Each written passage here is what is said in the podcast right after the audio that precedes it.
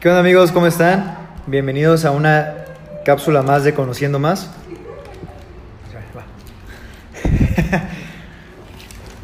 ¿Qué onda amigos? ¿Cómo están? Sean bienvenidos a una cápsula de Conociendo Más. Eh, el día de hoy me encuentro con mi querido amigo Santiago Lee Villaseñor, por si no sabían su apellido completo lo puedan buscar. Ya me pueden asaltar, gracias. Ya lo pueden stalkear en todas las redes sociales. Eh, realmente síganlo en redes sociales, sube fotos muy buenas. Gracias. ¿Cómo estás, Santi?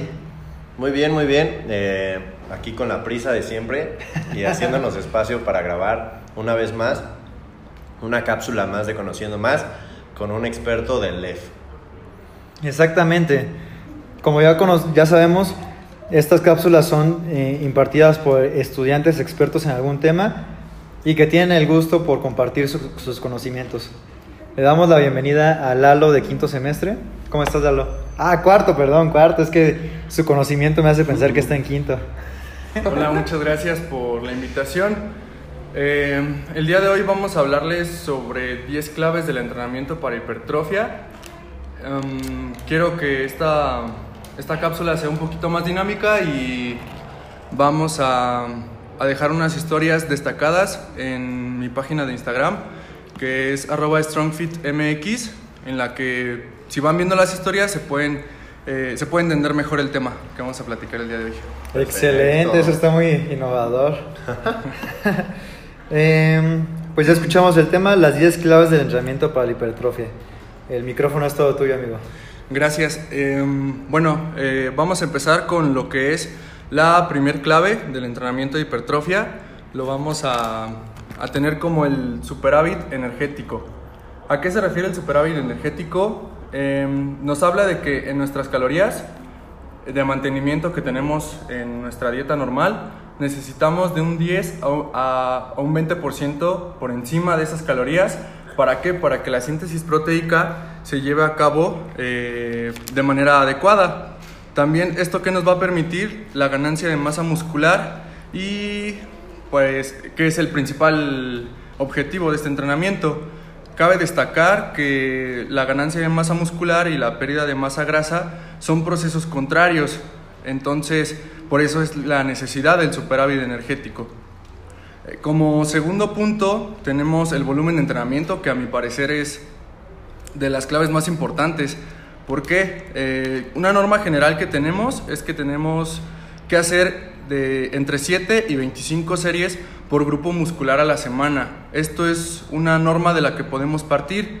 Va a variar dependiendo de la persona, de su nivel de entrenamiento y su genética y también del grupo muscular que estamos hablando.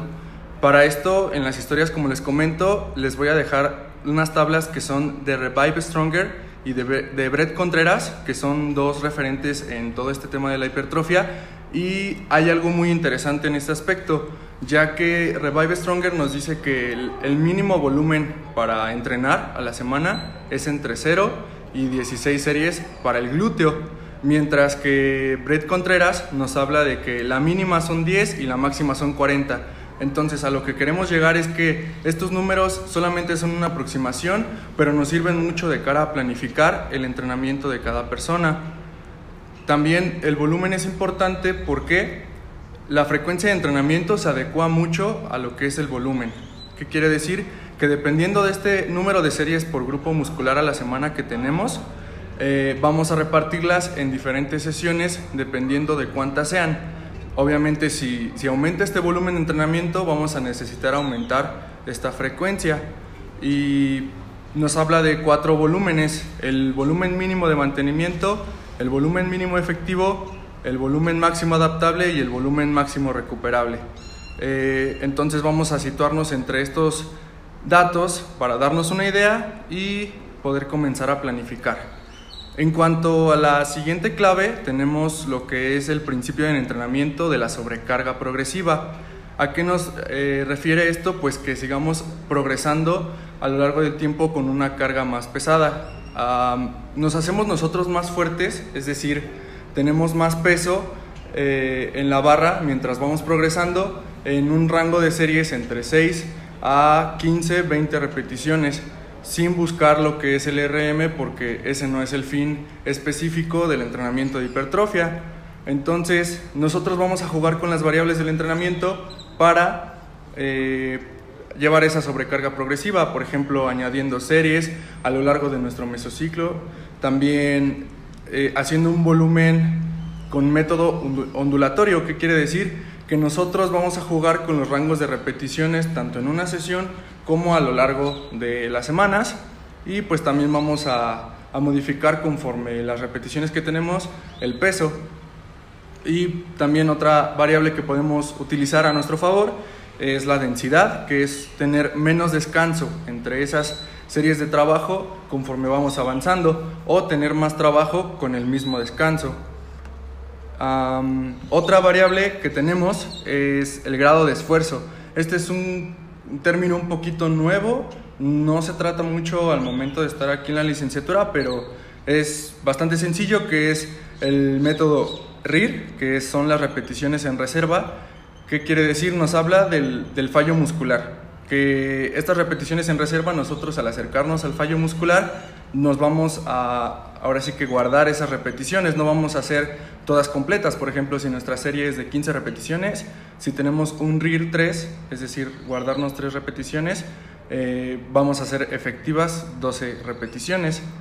Eh, esto lo que nos va a ayudar es a evitar la fatiga muscular a lo largo de las sesiones y poder rendir mejor. Esto se planifica. También les voy a dejar una tabla de relación de, las repeticiones en reserva con el RM para saber cómo podemos juntar tanto las repeticiones en reserva como el porcentaje de RM, como otra variable que es la escala del esfuerzo percibido, que es muy sencilla, también les voy a dejar la tabla, que es clasificar de 1 al 10 qué tanto nos cuesta ese entrenamiento. A lo mejor parece ser un poco informal, pero es todo lo contrario. Nosotros extrapolamos matemáticamente nuestro sentir mm, en el entrenamiento.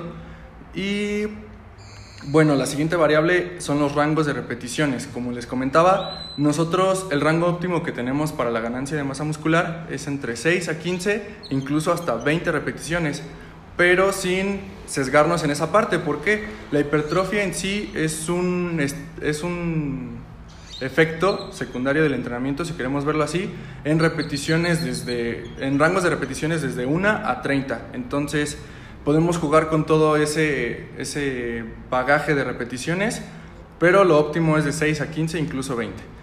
Y también otra variable que podemos utilizar es la selección de ejercicios. Como tal, no hay ejercicio imprescindible en entrenamiento de hipertrofia, ni siquiera los más básicos que son la sentadilla, el press de banca, el peso muerto, eh, no son tan esenciales de cara a, nuestro a nuestra planificación. ¿Por qué? Eh, la sentadilla como la conocemos, por ejemplo, nuestro entrenado puede tener alguna lesión o algún rezago de algún grupo muscular o simplemente la técnica se le complica, entonces para eso vamos a utilizar lo que son variantes. No siempre necesitamos de estos ejercicios como ley, sino lo que debemos de hacer es tener un abanico de ejercicios según cada músculo y, e incluso trabajarlo por porciones. Esto a veces es algo que no se ve mucho, pero al variar los ejes de movimiento y los ángulos que tenemos para un ejercicio, va a, trabajar sobre cierta zona. Esto, por ejemplo, con el bíceps o con las porciones del deltoides.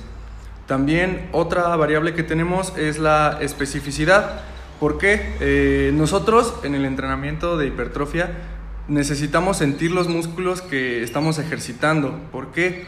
necesitamos eh, tener un tiempo bajo tensión más largo. ¿Qué quiere decir esto? Pues por ejemplo en el entrenamiento de fuerza siempre la subida, la fase excéntrica es rápida, pero aquí no nos conviene porque una de las variables que tenemos en el entrenamiento de hipertrofia ya específicas es el tiempo bajo tensión, que es cuánto tiempo vamos a tener eh, la barra en, el ejercicio y nos conviene porque Brad Schoenfield y Brett Contreras, que son dos referentes, nos hablan de la focalización interna. ¿Qué quiere decir la conexión mente-músculo?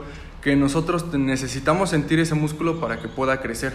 Incluso nos podemos eh, apoyar del touching training, que es literalmente tocar el grupo muscular que, que queremos trabajar, que queremos sentir, con ayuda de algún compañero para que pueda crecer. Esto antes era un mito, pero pues con los avances eh, se ha podido verificar que es cierto. Y otra, las otras dos variables que son en el entrenamiento de hipertrofia muy importantes son el estrés metabólico y el daño muscular junto con el tiempo bajo tensión. Y pues por último me, me, gustaría comentar también que es importante apuntar el progreso que nosotros tenemos al entrenar. Porque si nosotros únicamente planificamos pero no vemos qué trabajo se efectuó en realidad y no llevamos esa progresión de manera correcta, pues no, no tiene ningún sentido, porque una cosa es lo que está en el papel y otra cosa es lo que ya se aplica de manera real.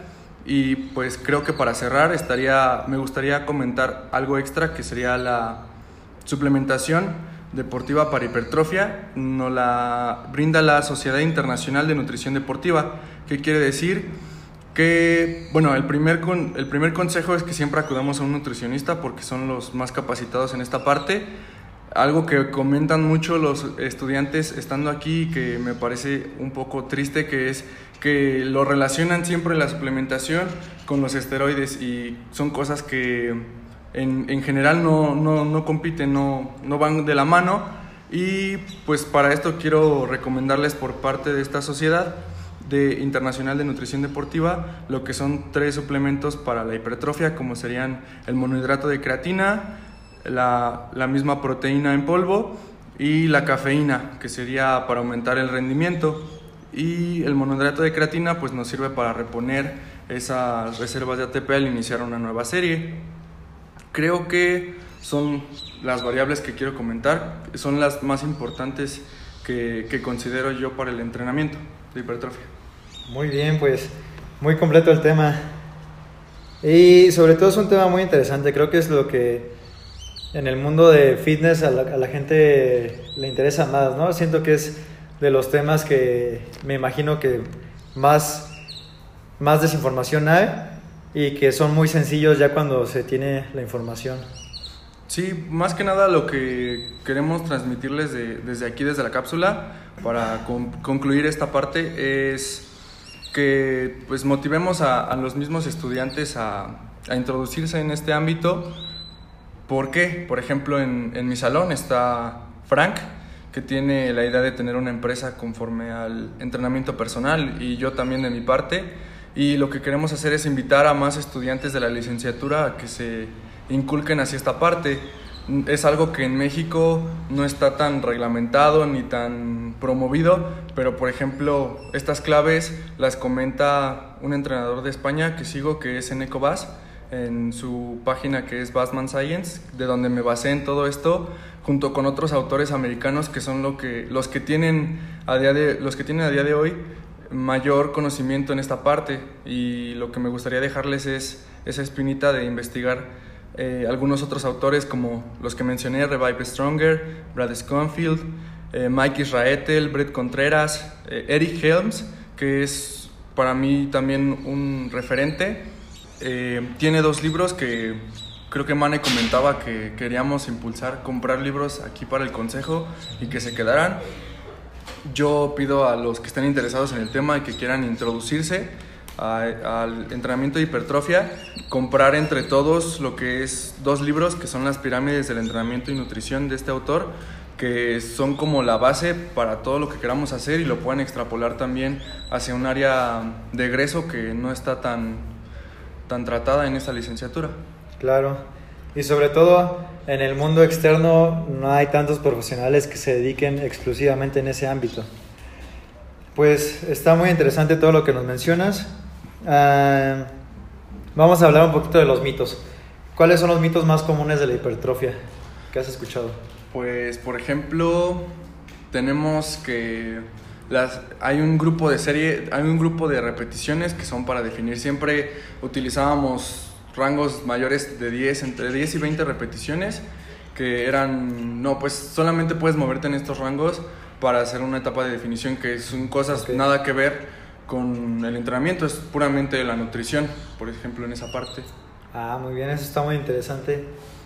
Y sobre la parte de que cuando alguien hace hipertrofia se vuelve más lento, ¿qué opinas?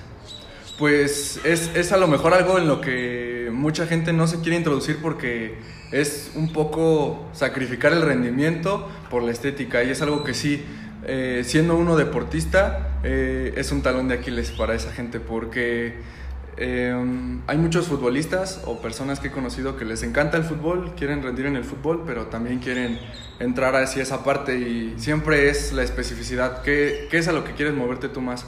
Sí lo puedes congeniar, claro que sí, pero siempre una parte va a resultar afectada o la ganancia de masa muscular o el rendimiento deportivo. Mm, Muy bien. ¿Tú, Santi, alguna pregunta?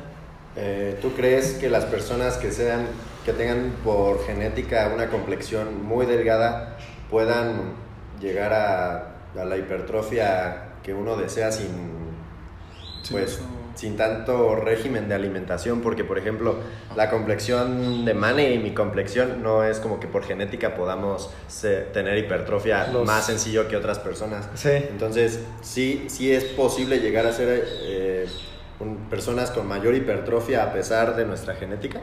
Sí, siempre el, el factor genética es algo que, que importa mucho, es, es una variable muy, muy interesante que, que de cara a, desarrollar hipertrofia sí es determinante, pero siempre el entrenamiento va a ser la parte más importante, la más más importante. A pesar de que tú tengas una predisposición, predisposición genética, sí puedes desarrollar masa muscular sin ningún problema. No, no creo que estés establecido a quedarte así y si hay evidencia de que no importa la complexión que tengas, puedes desarrollar masa muscular sin ningún problema. Muy bien. Y sobre los días de trabajo de hipertrofia, obviamente me imagino que dependiendo de los objetivos y hacia dónde va enfocado, pero por ejemplo para el fitness, ¿tú qué recomendarías? Más que nada, creo que la gente dentro del 2015, incluso antes 2014, a todavía hace 2017, estaban como, ¿qué rutina es mejor? ¿Qué frecuencia es mejor?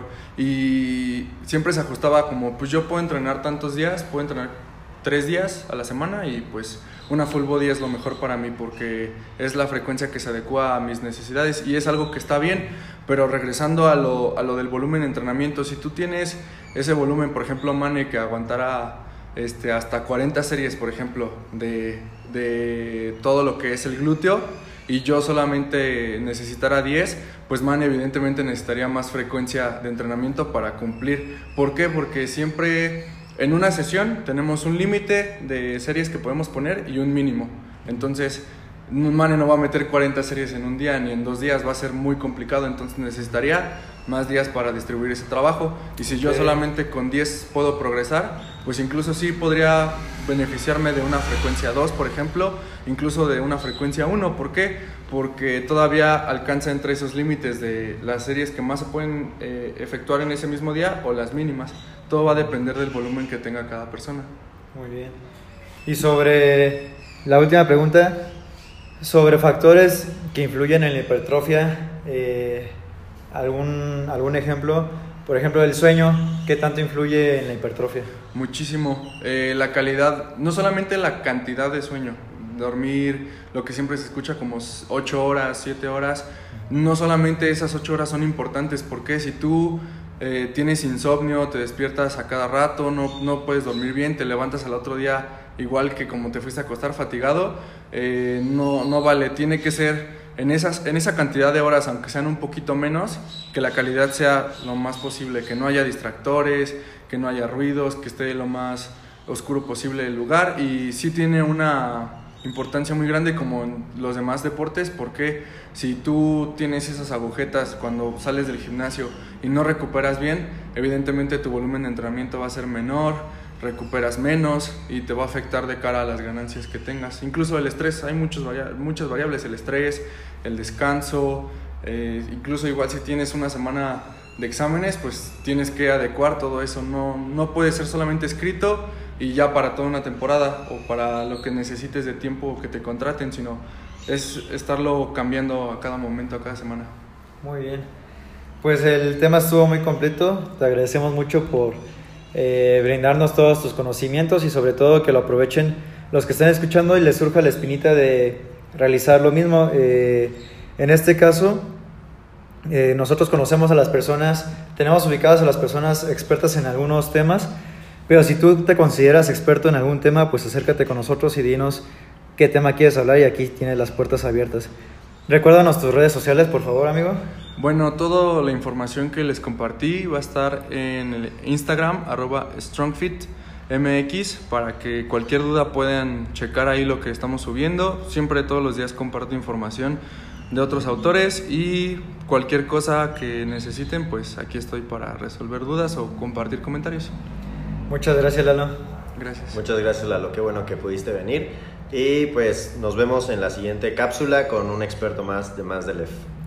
Adiós. Adiós.